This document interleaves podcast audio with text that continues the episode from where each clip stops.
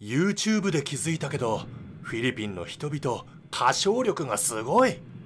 そんな彼らのパフォーマンスを見られるマニラに出かけてきます。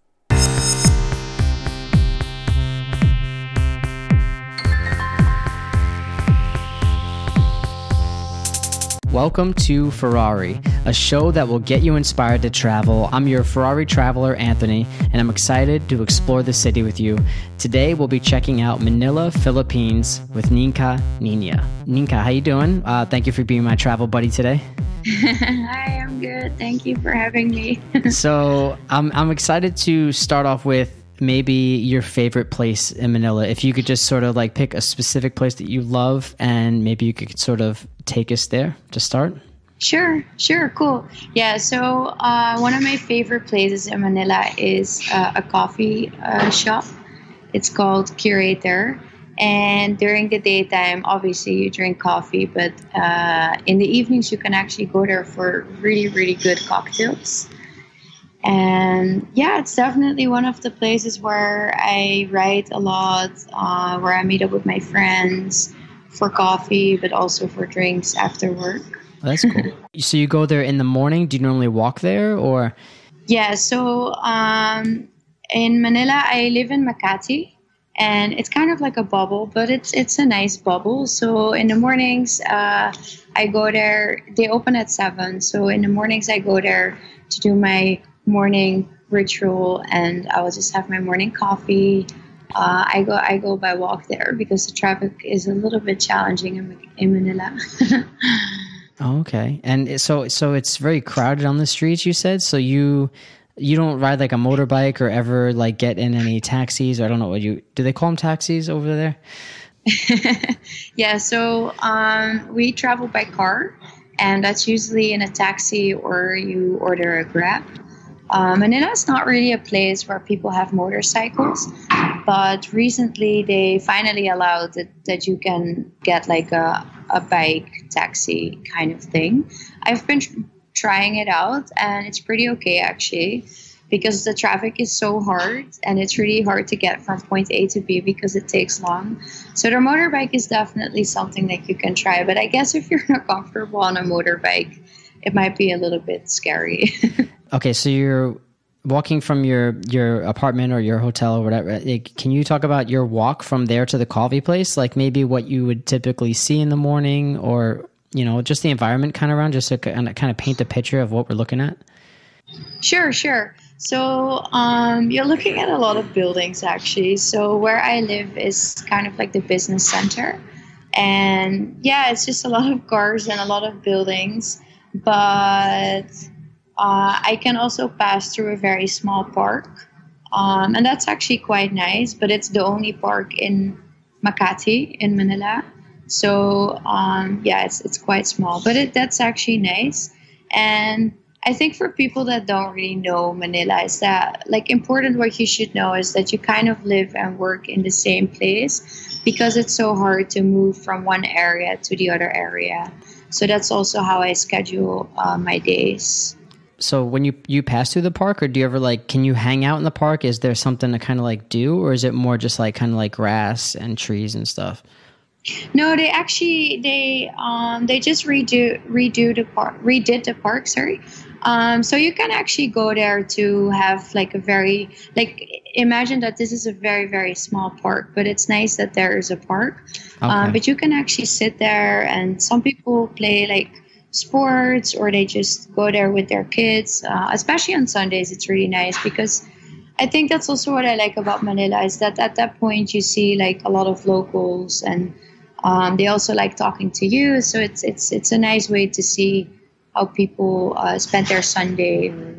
Yeah, but it's quite hot in the city, so I don't know. Like you, if you can't stand the heat, then uh, maybe the park is not the best place to go. What's the uh, what's the name of the park again? It's called Legazpi Active Park. So all right, so i i- let's assume it's like super hot. You just had your hot coffee, right? Maybe you're feeling like a little hot. Like, what are you doing afterwards to kind of cool off and I don't know, chill out and do something like a little more fun after work? Yeah, actually, I think going for dinner and just going to the bars just to grab a drink, um, those things are really nice.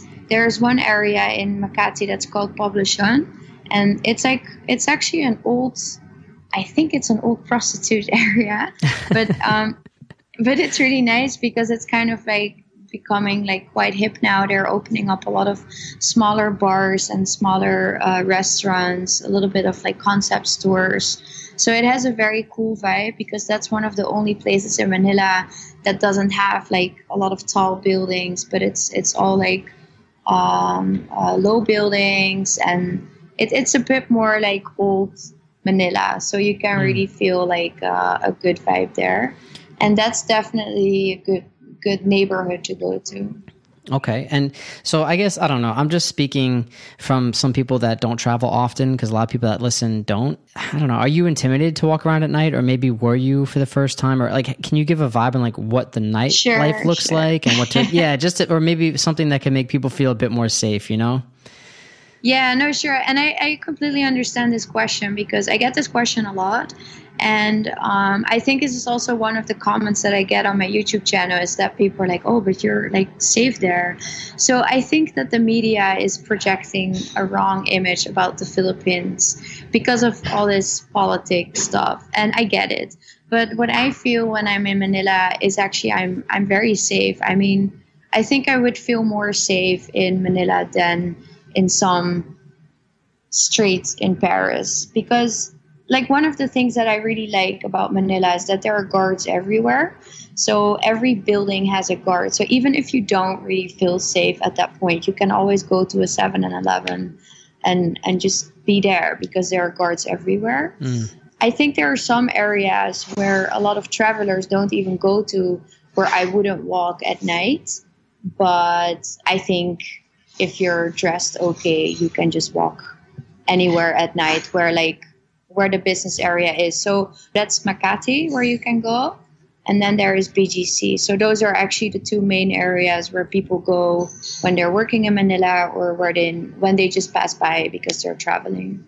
Hmm. And that's completely fine. I have friends from the Netherlands even coming over now, and they also told me like it, it, it's so weird because the Philippines feels so safe, but when you go to the Philippines or to Manila the first time, people really don't understand what it is because it's it's projected a little bit differently in the media.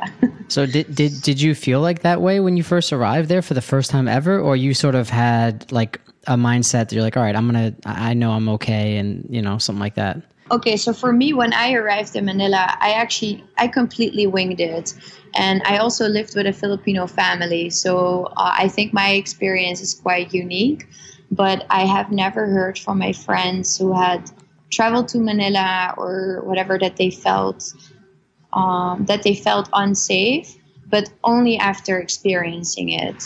So I, I do believe that people feel a little bit uncomfortable in the beginning but it's just after they experience a couple of days like ah, okay everything is relaxed. And that's also the people in the philippines are so extremely nice. Like it's a whole different experience. So it's i, I don't think people should feel unsafe. Like yeah like you know like Yeah. take care of your stuff obviously. But please don't think that that the philippines is an, philippines or, or manila is a is an unsafe place because you talked about local people and maybe even like living with locals maybe you could we could kind of wrap up with uh, you know an interaction that you had maybe some sort of positive interaction that you had with local people to kind of make you feel good about the area and the people that are in it Sure, sure. So um, I, I can't really picture like one moment, but I think what connects uh, obviously is language, and the Philippines is an English-speaking nation. So what I really love about the Philippines in general, and this happens everywhere, is that they really like foreigners and they love like talking to you and asking questions and get to know you and offering you like food and so it's it's a very warm other than the the weather is really hot like the people are very very warm warm and i think that's also like the beauty of this country. Like yes the the, the islands are beautiful but i think it's really the people that make you feel so welcome and so home in in this country. So yeah. And they love karaoke which is great because it's really fun. They love karaoke do you go karaoke? Karaoke? Yeah, I- i don't know what you call yeah. That I don't know either. I even did it yesterday. I was singing uh, a Filipino song and it was just so much fun and everyone was like cheering and it was just it was really fun like and that's what i love about the filipinos like these people are amazing they're so much fun and always smiling it's really cool. Do you remember the name of the karaoke place? I'm curious. Uh, no, I don't because we. Uh, I, I am now in Legazpi, which is an area where people don't really go, but where I'm like traveling. So uh, I don't know where it is, but you can find karaoke everywhere. They even rent out machines, like videoke machines. And if you go to the quiet place, most quiet place in the Philippines, somewhere in a village where there's not much to do, someone has this karaoke machine. I think you can rent it for like uh, a couple thousand pesos uh, a month, and then like the people here, they they do it every day, day in day out. They, it's they're so excited about it. It's it's really cute. That's fun. What do, do people normally um, stay up super late singing karaoke, or like does the city sort of shut down at a certain time, or is it kind of like an all night kind of party feel? It's a yeah, it's an all night kind of party feel. So even when you go to a place where nothing is happening, um, they will just do karaoke in the morning, in the during daytime, and in the evening And there is no limit. So I have cool. been to places where I couldn't sleep because of the karaoke. Oh man! All right. Well,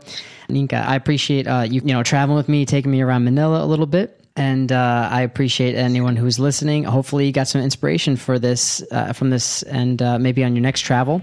So, uh, if if anything, go someplace you've never been before this year. Safe travels. 旅は楽しめましたかフラリー .com では最新のエピソードに 英語スクリプトを加えたバーチャルな英語環境をお届けしています。配信は毎週月曜日。それではまた来週に。